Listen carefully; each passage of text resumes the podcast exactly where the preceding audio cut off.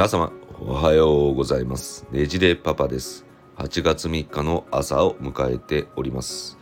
いやもう夏風邪なのかひょっとしたら今流行ってるコロまたぶり返せるコロナなのかもう正直自分にとってもわからない状況ではありますけれどもまああのだいぶ良くなってきたんですけどですねこの4日間、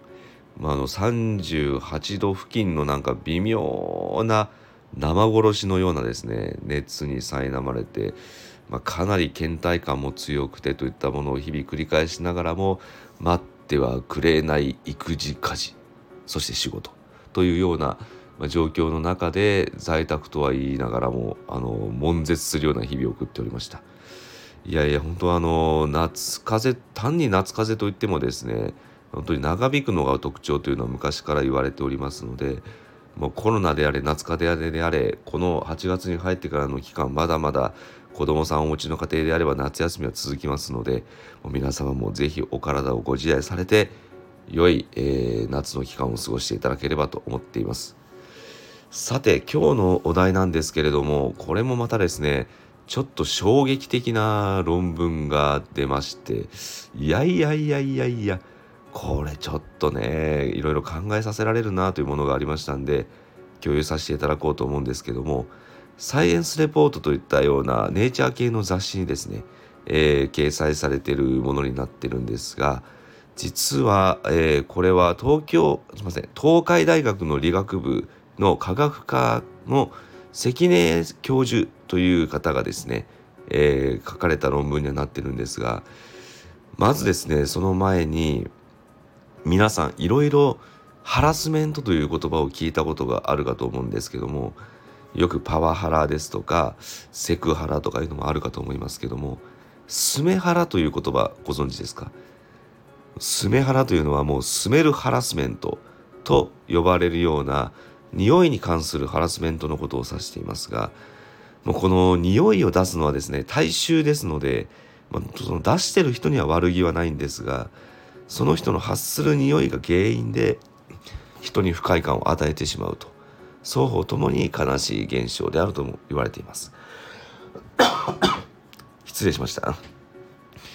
でスメハラというのは口臭や体臭そしてタバコ吸われる方だったらタバコの匂いそして香水かける方だったら香水の匂いなど様々挙げられますがその中でも今回の論文は体臭について今までになかった新事実というものを記載されていましたので情報共有したいと思います。それはですねなんと体臭が他者にとってのアレルギー源になる可能性があるということを述べてるんですね。なんですとという感じではありました。これはあの人のですね皮膚から出てくる皮膚ガスというものはいくつかの揮発性の物質の集合体で構成されていると言われています。この揮発性の物質が他者にとってのアレルゲンとなり得る可能性があるということを述べていまして この話そのものはですね過去から言われているものでして特定の人からのあちょっと失礼いたしますね。特定の人の皮膚ガスが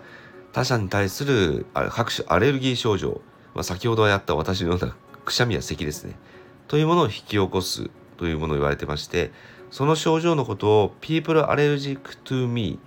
PATM というような用語で使われているようでございますね。でこの症状を持つ人は当然のことながらやはりあの心理的にあの他者のことを気にしてしまうので不安を抱え込んでしまいやすいまたそこからもともとこの匂いに行き着く生活そのものがかなり不安定なもので構成されているということからまあ、生じてしまう可能性があるとも言われています。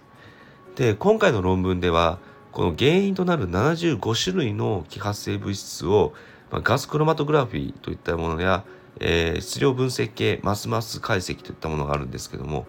それで調査をしていましてその結果ですね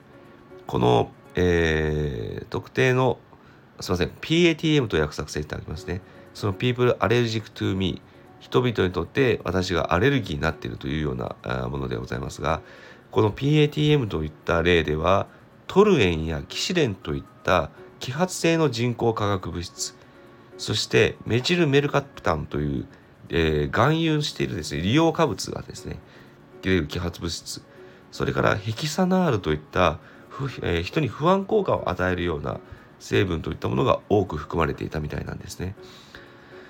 で通常このトルエンといったものは肝臓の CYP3A4 といった CYP 系といったようですね肝酵素によって分解されてさらにアルコール分解酵素によって分解されてベンズアルデヒドといったものになるんですけども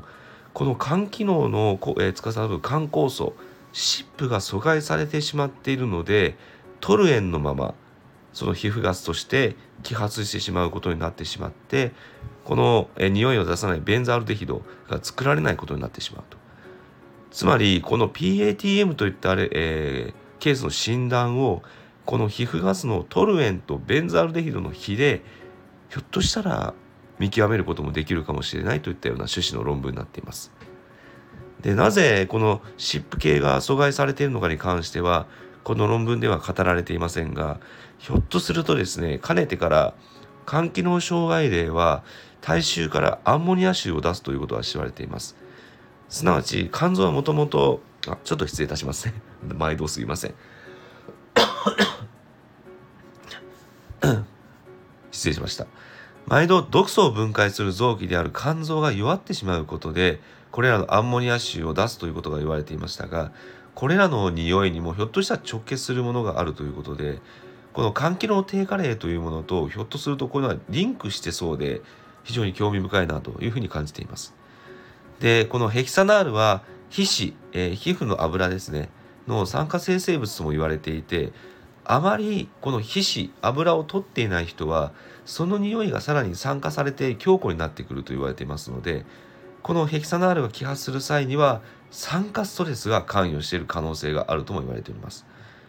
すなわち酸化ストレスを溜めている人ではより強力に匂いを出す可能性もあるかもしれないと。つまりはこの肝機能が低下している。ないしはこの肝酵素が機能しにくい人。まあ、ご高齢の方も肝機能障害になってきやすいところもありますが、まあ、そういう方や皮脂を多く貯めていたり酸化ストレスを貯めている人はひょっとすると要注意なのかもしれないなと、まあ、私自身の考察もちょっと含まれておりますが。考えることができるかとも言われています。でこれはですねちょっとあのあまり日常的にも語られることはなかったですがやはりご高齢の方で肝機能が低下してくるもしくは腎機能も一部関わるとは言われてるんですが低下してくるケースの時ではやはり体内の不純物を分解できない排出できないということにもなってしまいますのでそれが体臭として、えー、揮発性ガスとして出ることになってその揮発性のガスが他者にとってここはまだ未解明なところは多いですがやっぱりアレルゲンとして認識されてるといったこともありえるということを感じていることもありましてこれですねよくフェロモンともよく言われていますがこのようにあの人にとってちょっと生理的に受け付けられないというような方というのはひょっとするとこういうようなまあ、フェロモンの逆になってしまいますけども匂いというところがひょっとしたら人にとってアレルジックアレルギーチックにですね捉えられてしまっているのでちょっと受け付けんわみたいな感じになってるということも考えられるっていうふうなことを考えるといや本当面白い分野だなと思いますね。ちょっとこの点はよりぜひ突き詰めていただいてですねどういう匂いであればどういう体質でどういう匂いが出ればより人によって好かれやすいですとかひょっとしたらこういう匂いが出てちょっと人に不快感を与えるような状況であれば肝機能がちょっと厳しい可能性があるかもしれないのでちょっと、え、通院してチェックを受けてみてはどうかといったリマインダーになるのであればですねひょっとするとこの匂いの使われ方といったものを新たな局面を迎えそうな気もしますのでよりこの研究の分野が進んでほしいなと感じております。やすいません。途中まだいけ喋れるかなと思ったんですけど喋りが進んでいくと絵月がちょっと止まらなくなってですね。ちょっと2回ほど席を混んでしまうお見苦しい点がお聞き苦しい点がありましたがいやいやちょっとお伝えしたいなと思う気持ちが先行してついつい収録に至ってしまいました。いやいやまだ本調子じゃない中でなんだこのダミ声はさらに席までするとは何というけしからん配信者だとお叱りを受けるかもしれませんが生温かく聞いていただければ幸いです